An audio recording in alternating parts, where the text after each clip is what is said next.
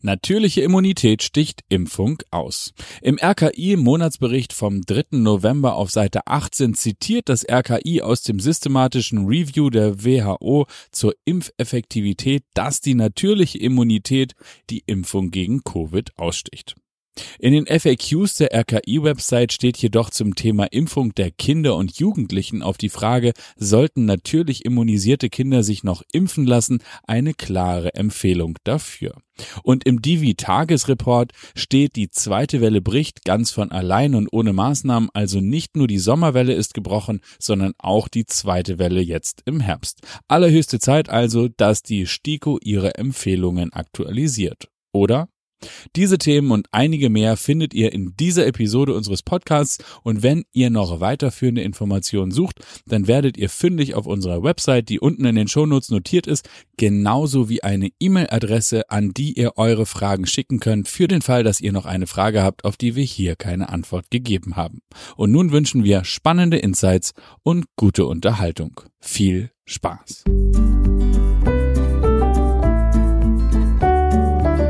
Impfen mit Sinn und Verstand. Der Podcast des Vereins Ärztinnen und Ärzte für individuelle Impfentscheidung. Moin und herzlich willkommen hier bei uns in diesem grandiosen Podcast Impfen mit Sinn und Verstand. Genau darum geht's und wir haben uns ein paar Sachen angeguckt, die höchst interessant sind. Das RKI höchst selbst hat in dem Monatsreport der veröffentlicht wurde, ich glaube am 6. November, ein paar Zeilen bedacht äh, oder geschrieben, die, äh, die, sind, die sind bemerkenswert und die müssen wir unbedingt beleuchten, vor allen Dingen mit ärztlicher Kompetenz. Deswegen begrüßen wir, wie so oft an dieser Stelle, herzlich den Dr. Alexander Konietzki. Herzlich willkommen hier in diesem wunderbaren Podcast. Moin Alex. Moin Hauke. Das ist, ist das vielleicht toll. ein bisschen zu viel Selbstbeweihräucherung? Ich finde es uns aber wirklich, also ich finde, das muss einfach mal gesagt werden. Und zwar äh, genau, ich wusste es vorher auch nicht. Du hast es mir erzählt. Ich bin immer noch ein bisschen verwirrt und aufgeregt. Erzähl mal, RKI-Report, äh, 6. November ist noch ganz frisch sozusagen, ähm, auf Seite 18. Wir könnten sogar auch die Zeile sagen, ist die sechste von oben, wenn ihr das PDF runterladet. Das ist auf der Seite von dem RKI natürlich veröffentlicht. Sie sind stolz auf diese Publikation. Vielleicht hätten Sie im Sinne der eigenen Meinungsfindung nochmal darauf achten müssen, was steht da eigentlich, Alex? Das ist so, ich kann kaum glauben, dass Sie das veröffentlicht haben. Erzähl mal.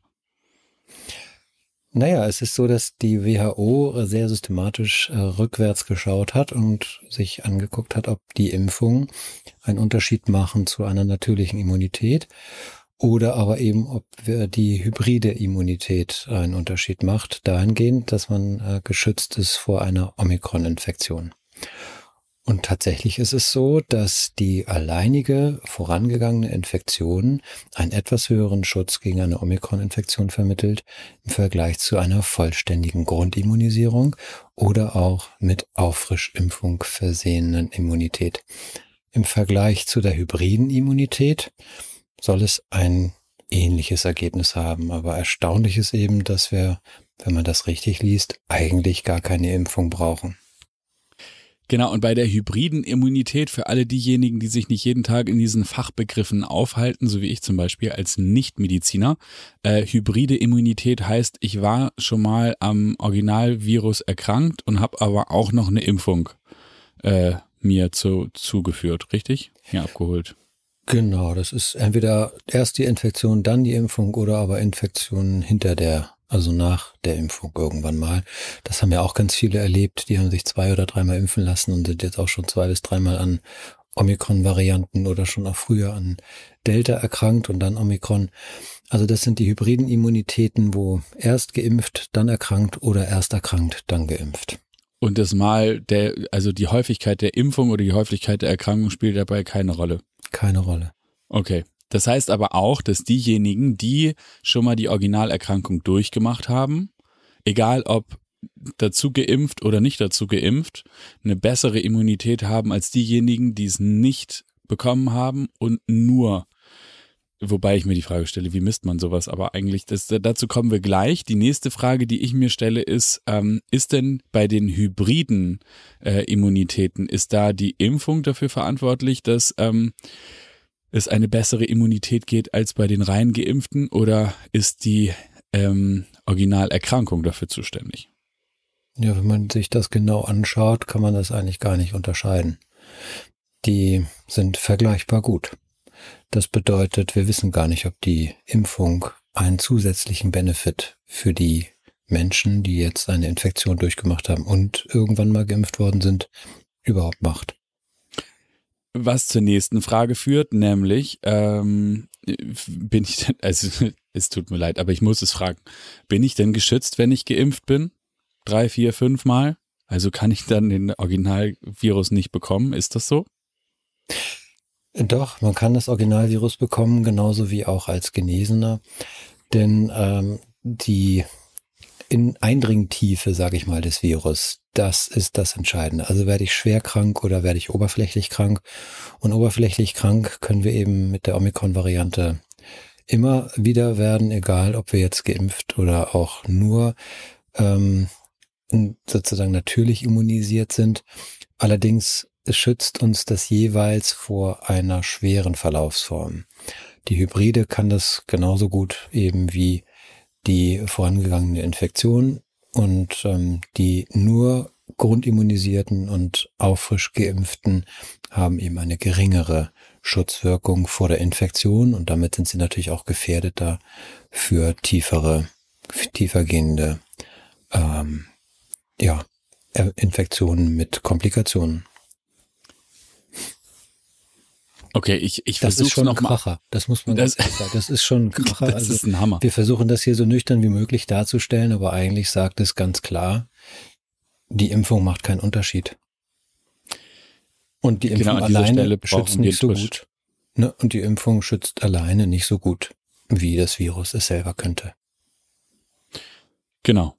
Und jetzt stellt sich die Frage, ich kann ja dann maximal für mich, wenn ich einen Schutz herstellen will und ich bin nicht konfrontiert mit dem Originalvirus oder ich habe mir den nicht abgeholt, ich habe hab die Erkrankung nicht durchgemacht, ich will trotzdem Schutz, dann geht das aber nur mit den Impfungen und dann muss ich aber trotzdem hoffen, dass ich nochmal auf dem natürlichen Wege auch äh, immunisiert werde, also durch eine mhm. Erkrankung, weil nur dann komme ich in die Bereiche des Hybriden.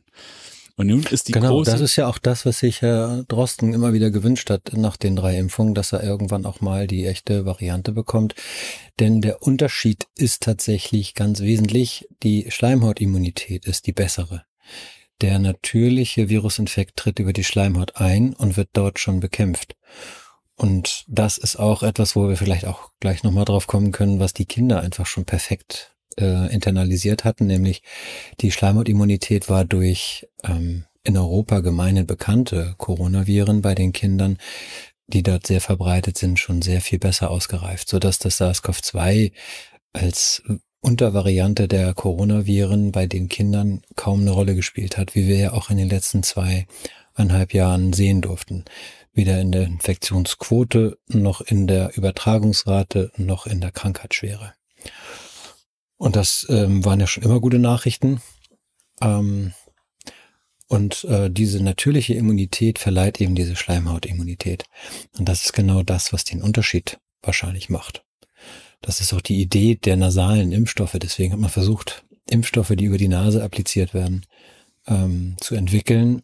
Und da ist man auch nicht ganz, nicht so gut, ähm, tatsächlich nicht so effizient wie das Originalvirus logischerweise, weil da einfach die tiefergehende Immunität doch noch nicht ganz so induziert werden kann. Also da gibt's noch, sage ich mal, Forschungsbedarf. Gut, trotzdem gab es natürlich Menschen und das ähm, muss das, der Vollständigkeit dazu der Vollständigkeit halber dazu gesagt werden, die Sorge davor hatten, dass sie äh, sich schwere Verläufe einziehen, äh, einverhandeln, reinziehen, wenn, wenn sie sich gar nicht immunisieren und die dann deshalb zur künstlichen Immunisierung äh, tendiert haben. So. Richtig, genau. Und das ist ja auch äh, völlig legitim. Ne? Also man nimmt die, ähm, die Impfimmunität und kann es dann vielleicht besser erdulden, dass äh, jemand oder dass dich dann jemand da mit dem Originalvirus ähm, nochmal konfrontiert und daraufhin dann die hybride Immunität aufbaut. Das war ja immer so das, die Grundidee dabei. Man kann es gar nicht mehr, auch da nicht ganz so sauber trennen, weil die Omikron-Variante so harmlos geworden ist, in Anführungsstrichen, dass sie nur noch mh, hm, wirklich wenige Menschen schwer krank macht. Das hat man auch immer wieder an den intensivmedizinischen Zahlen gesehen, die lange nicht so hoch sind wie unter Delta.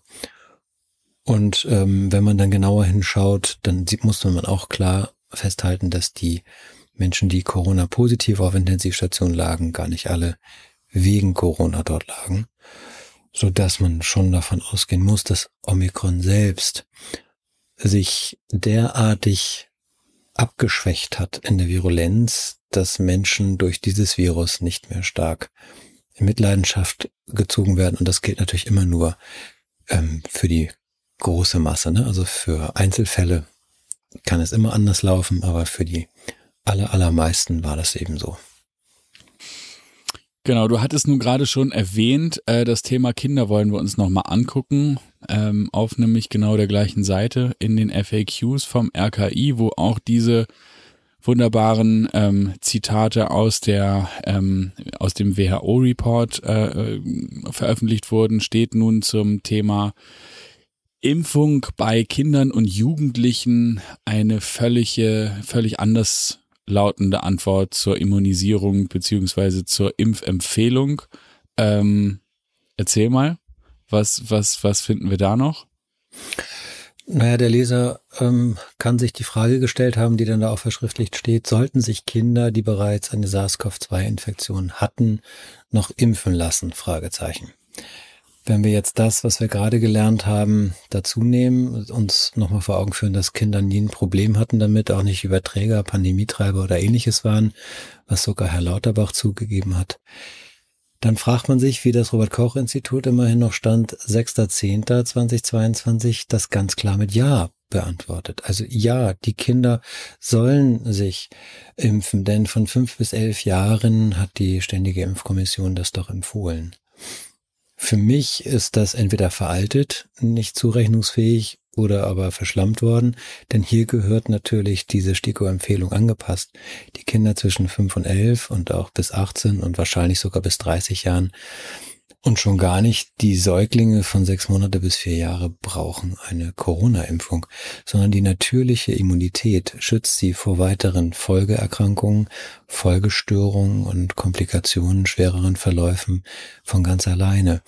Insofern ist diese Antwort entweder historisch, noch nicht aktualisiert oder wenn wirklich ernst gemeint, dann nicht mehr ernst zu nehmen, weil sie sich innerhalb äh, eines sozusagen Konstrukts ja selber widersprechen. Genau, ich nehme mal zugunsten der Annahme, dass die meisten Menschen das, was sie tun, mit der besten Intention tun, gehe ich mal davon aus, dass es einfach nur noch nicht aktualisiert ist. Und dann wäre an dieser Stelle die Bitte zu formulieren, das doch mal bitte auf die eigenen Forschungszitate und Ergebnisse zu bringen. Ähm, ne? So, du ja, hattest. Und ich meine, es wird ja an die STIKO, an die Ständige Impfkommission abge abgegeben, dieses Thema. Das bedeutet also, die Ständige Impfkommission müsste sich eigentlich versammeln und nicht ähm, die Impfung für vulnerable Kinder ähm, zwischen sechs Monaten und vier, fünf Jahren irgendwie empfehlen, sondern Sie müsste sich überlegen, gibt es diese vulnerablen Menschen überhaupt oder sind das vielleicht nur Einzelfälle? Dann soll man das bitte genauso schreiben und für alle anderen muss man ganz eindeutig diese Empfehlung zurückziehen. Das hat keinen Sinn mehr und hat es vielleicht auch noch nie gehabt. Nach meinem Dafürhalten hat es das nie gehabt. Sind Kinder in dem Alter zwischen, was hast du gesagt, vier Monaten? Sechs Monaten. Sechs Monaten und vier Jahren, sind die, ist diese gesamte Altersgruppe als vulnerable Gruppe gekennzeichnet oder? Nein. Nein, nicht die ganze, sondern äh, dort sind dann Kinder mit äh, bestimmten Vorerkrankungen wie Immundefiziten oder Tumoren oder ähm, Leukämien und sowas dann auch äh, bezeichnet, ne? gar keine Frage. Oder Herzinsuffizienzen ähm, und Zustand nach Transplantationen und sowas. Aber, Aber ganz da, ehrlich, dafür diese, braucht es im Grunde genommen keine Empfehlung, sondern da muss man einfach sagen, okay, das ist so, dass man da sich das immer wieder im Individualfall überlegen muss, macht hier die Impfung Sinn oder nicht. Und dann kann man vielleicht noch sagen, okay, die ähm, muss empfohlen sein, damit sie angewendet werden darf, damit es nicht off-label ist. Aber dann finde ich, kann man die genauso auch empfehlen, nämlich mit dieser harten Einschränkung, dass das wirklich gut überlegt gehört, bei welchem Kind das eingesetzt wird. Und da würde ich eben den Zeitkorridor, also das, den Alterskorridor weit machen und eigentlich alle Kinder unter dieser Prämisse nur noch überhaupt impfen. Also nicht impfen, es sei denn, man gehört zu genau. diesen seltenen, sehr so äh, empfindlichen und instabilen. Ja. Und da finde ich, ist alles legitim. Da könnte man sogar auch off-label vorgehen. Also was ist off-label? Ja, wollte ich gerade Off-label bedeutet, dass die STIKO das nicht empfohlen hat. Ich empfehle es aber, weil's, ähm, weil ich das in der Zusammenschau der Ergebnisse für dieses Kind ähm, für absolut profund oder für notwendig halte. Dann kann man ähm, das den Eltern auch dementsprechend sagen. Man muss dann sagen, das ist jetzt hier keine äh, legitime Therapie, sondern wir machen jetzt hier etwas, ähm, weil wir der Meinung sind, dass es für ihr Kind in diesem speziellen Fall eine besondere Bedeutung hat. Und da müssen die Eltern auch besonders da ähm, eine Einwilligung dafür sozusagen geben. Und wenn es so eine Art Empfehlung hat, dann hat das so was Legitimes und es ist einfach wie durchwinken. Ne? Dann sagen die Ärzte einfach, es ist empfohlen, jetzt machen wir es mal schnell. Das läuft so wie nebenbei und das finde ich nicht in Ordnung sondern das gehört sich eigentlich nicht, dass die Kinder gegen ein, eine Erkrankung geimpft werden, die sie in, in wirklich ja nur Ausnahmefällen überhaupt berührt. Das macht eigentlich gar keinen Sinn. Zumal ja diese Ausnahmesituation oder diese im vulnerablen Einzelschicksale haben wir ja nicht nur in dieser Altersgruppe, oder? Wir haben sie ja eigentlich in allen Altersgruppen. Also es genau. gibt ja in allen Altersgruppen gibt es ja Menschen, die nicht, nicht stabil sind.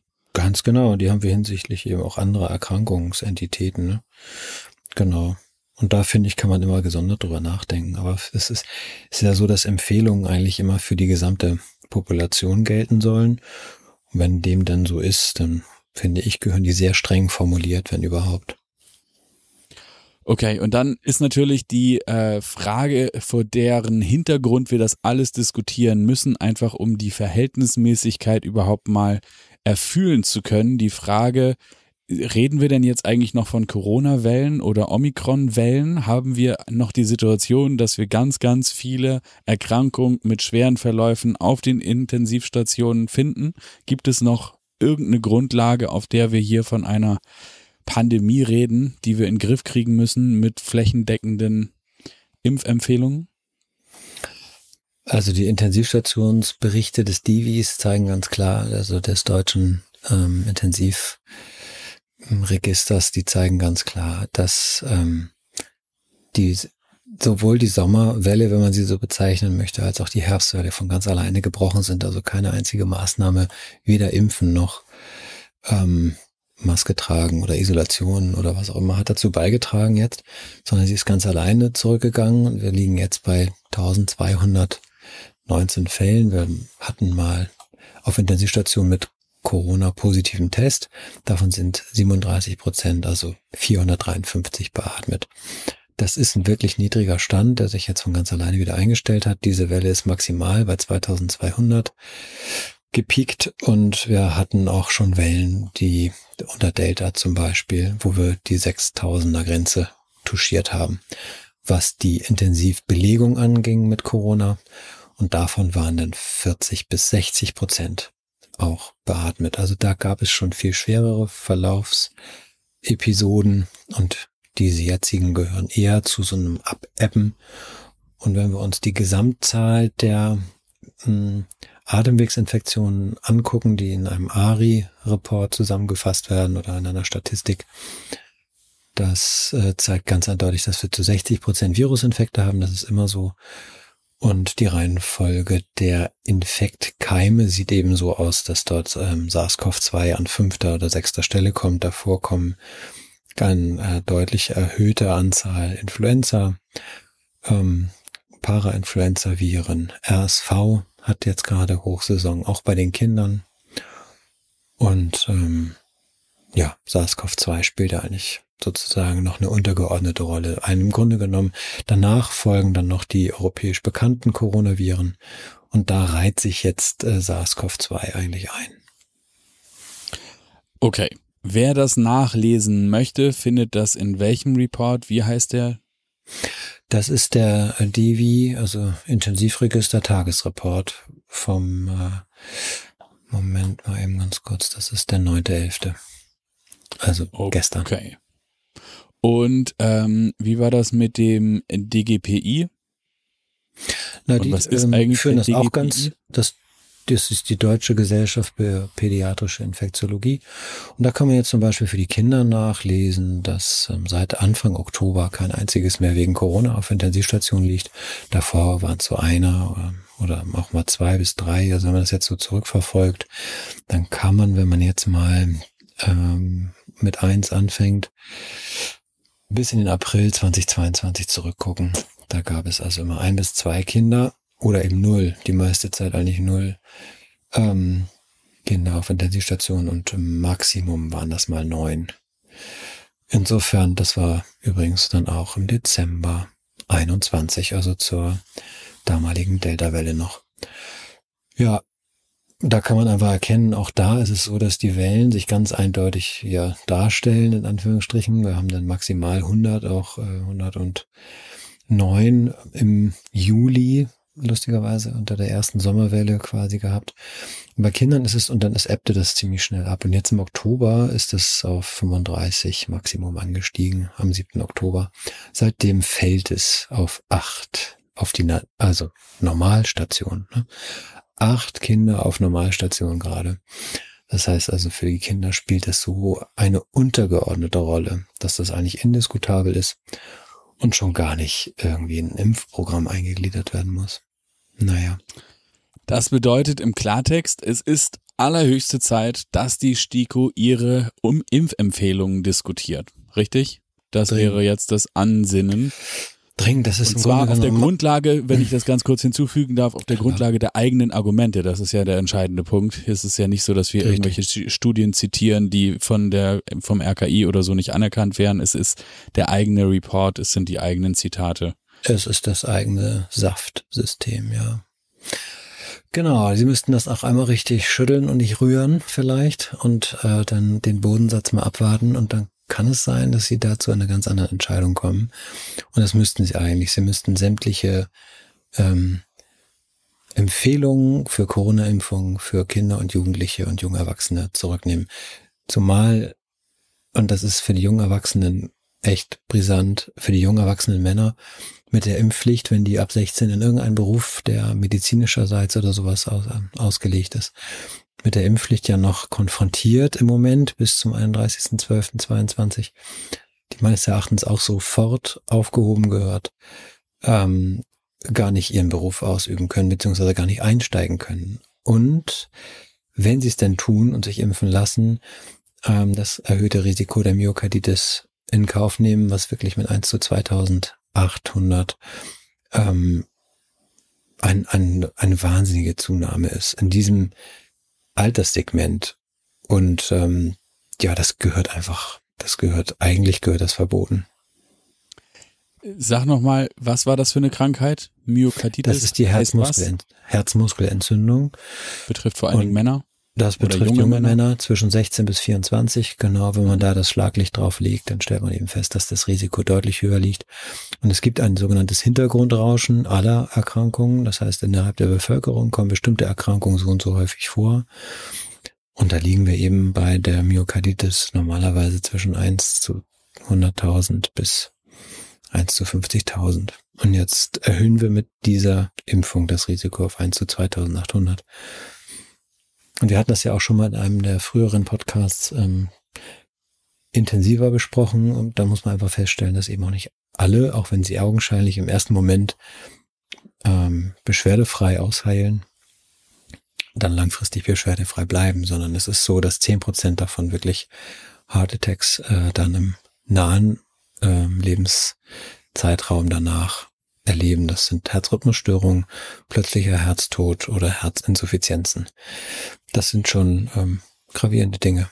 Wenn man da die Kardiologen dazu befragt, dann kriegt man solche Antworten. Und das ähm, macht einen traurig, weil wir im Grunde genommen mit einer Impfung, die nichts bringt, die den Kindern und Jugendlichen in dem Alter nichts wirklich bringt, das Risiko um den Faktor 200 mindestens für diese Altersgruppe erhöhen. Ähm, schwer mit einer Herzkomplikation sozusagen zu erkranken im weiteren Leben. Und das, das darf man nicht so hinnehmen. Es gibt also viel zu diskutieren. Wir haben es hier getan. Wir haben die Stellen gezeigt, an die jetzt jeder gucken kann. Es sind hochoffizielle Quellen von vielen Dingen, die bislang nur von Menschen behauptet oder nachgewiesen wurden, die ungern gehört wurden. Aber jetzt muss auch das RKI einräumen unter Zuhilfenahme der Zahlen des WHO. Es ist allerhöchste Zeit, das Thema Covid-Impfung zu überdenken. Habe ich was vergessen zu fragen, Alex? Bestimmt. Aber ich würde einfach vorschlagen, äh, wir haben Anstoß gegeben, darüber nachzudenken und ähm, wir werden auch parallel zu diesem Podcast sowohl das Paul-Ehrlich-Institut einmal zu einer Stellungnahme öffentlich auffordern, um nochmal zu erfahren, wie eigentlich die Surveillance, also die Aufarbeitung von Nebenwirkungen durch Corona-Infektionsschutzimpfungen gedacht ist, welche äh, mathematischen Winkelzüge gemacht werden, um Risikosignale dann zu erzeugen.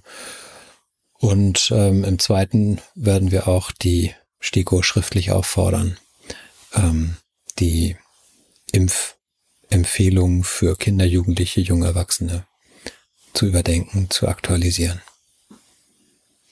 Sehr gut. Und darüber hinaus haben wir natürlich auch noch eine grandiose Web Website. Die ist natürlich unten in den Shownotes verlinkt. Auch da gibt es jede Menge weiterführende Informationen, Links und Quellen für diejenigen, die sich da noch weiter einlesen wollen. Und ebenfalls in den Shownotes podcast at individuelle-impfentscheidung.de ist unsere E-Mail-Adresse und wenn du da draußen eine Frage hast oder zwei oder drei, auf die wir hier noch keine Antwort gegeben haben, dann schreib uns bitte gerne an und dann bemühen wir uns, diese Frage möglichst zeitnah dann auch zu beantworten. In diesem Sinne vielen Dank für die Einschätzung, Alex, und die Aufarbeitung dieses Themas. Danke dir da draußen für dein Interesse. Ich freue mich auf euch das nächste Mal und würde sagen, bis dahin erstmal Tschüss. Tschüss, macht's gut. Wenn dich dieses Thema noch weiter interessiert, dann findest du unten in den Shownotes einen Link zu unserer Website. Auf der Website findest du jede Menge Fach- und Sachbeiträge zu genau diesem Thema, genau wie eine E-Mail-Adresse. Du kannst uns deine Frage auch direkt stellen. Wir freuen uns auf dich das nächste Mal und wenn du garantiert keine weitere Episode dieses Podcasts verpassen willst, dann abonnier doch diesen Kanal und auch eine Bewertung würde uns sehr helfen. Wir danken dir für dein Interesse und bis zum nächsten Mal. Tschüss.